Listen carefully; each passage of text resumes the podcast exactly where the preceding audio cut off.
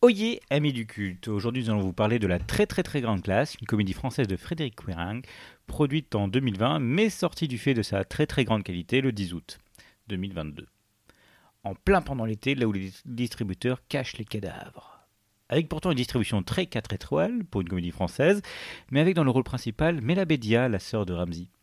Pour raconter simplement l'histoire, Sophia, jouée donc par Mena Bedia, prof de français rebeu dans un lycée difficile, comprendre avec des élèves relous que, en vrai, t'en aurais déjà fait passer quelques-uns par la fenêtre, obtient sa mutation à Barcelone. Parce que être prof, c'est une vocation, mais c'est mieux avec les élèves riches à l'étranger. Manque de bol à la dernière minute, une autre candidate ayant un meilleur dossier se présente et gèle ainsi la mutation. Cette candidate, c'est Audrey Fleurot, dans un rôle de prof parfaite qui va jouer à la très très méchante. Petit point administration, l'antagoniste va obtenir sa mutation car son mari est déjà présent sur le poste. Et c'est donc un regroupement familial. Notre personnage principal cherche juste à fuir son lycée de Cassos en espérant avoir mieux au soleil. Du coup, c'est pas qu'elle est antipathique, c'est que c'est elle la vraie connasse? Alors bon, faisons tout de même un point sur les troupes en présence. À la réalisation et au scénario, Frédéric Quirang. Euh, acteur de base, il a comme fait de gloire d'avoir joué Nicolas Sarkozy dans un téléfilm sur le Human Bomb et en tant que réalisateur, on est sur du haut niveau. Stalgos et Marum, c'est lui. Il ne va donc pas redorer son blason avec ce film. En tête d'affiche, Melabedia a sa décharge très connue pour être la grande sœur de Ramsey, malgré une participation très remarquée à la série Cassos, donc euh, pas forcément une grande actrice. La très très grande classe tourne autour de son personnage et malheureusement on a plus l'impression de voir un véhicule pour sa personne qu'un film bien écrit.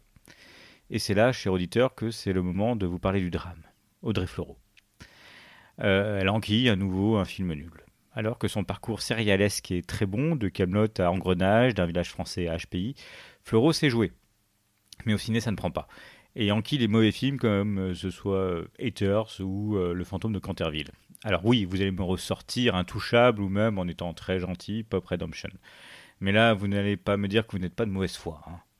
Mais là, le problème est que elle n'a pas grand-chose à défendre. Son personnage est écrit comme un faire-valoir caricatural et surtout avec si peu de nuances qu'il n'y a pas d'os à ronger. Le seul acteur qui s'en sort bien, c'est François Berléand, dans un rôle de papy blagueur, prêt, on ne sait trop pourquoi, à faire les 400 coups pour aider ses copines Bédia à partir, alors qu'en théorie, euh, ça le fait chier. Il est drôle, mais souffre aussi d'un gros problème d'écriture. On a aussi Harry Emlalé, dans le rôle du love interest, comme on dit en anglais. Le genre de type que tu ne comprends pas pourquoi il revient à la fin pour débloquer la situation. Oui, ça spoil un peu, mais si vous l'avez pas vu venir, c'est que vous avez jamais vu de film. La très très grande classe, d'ailleurs, pourquoi ce titre hein, ah, n'est pas un bon film. Il aura sa place prochainement en prime time à télévision, là où est finalement sa place, car on n'a pas Gérard Klein.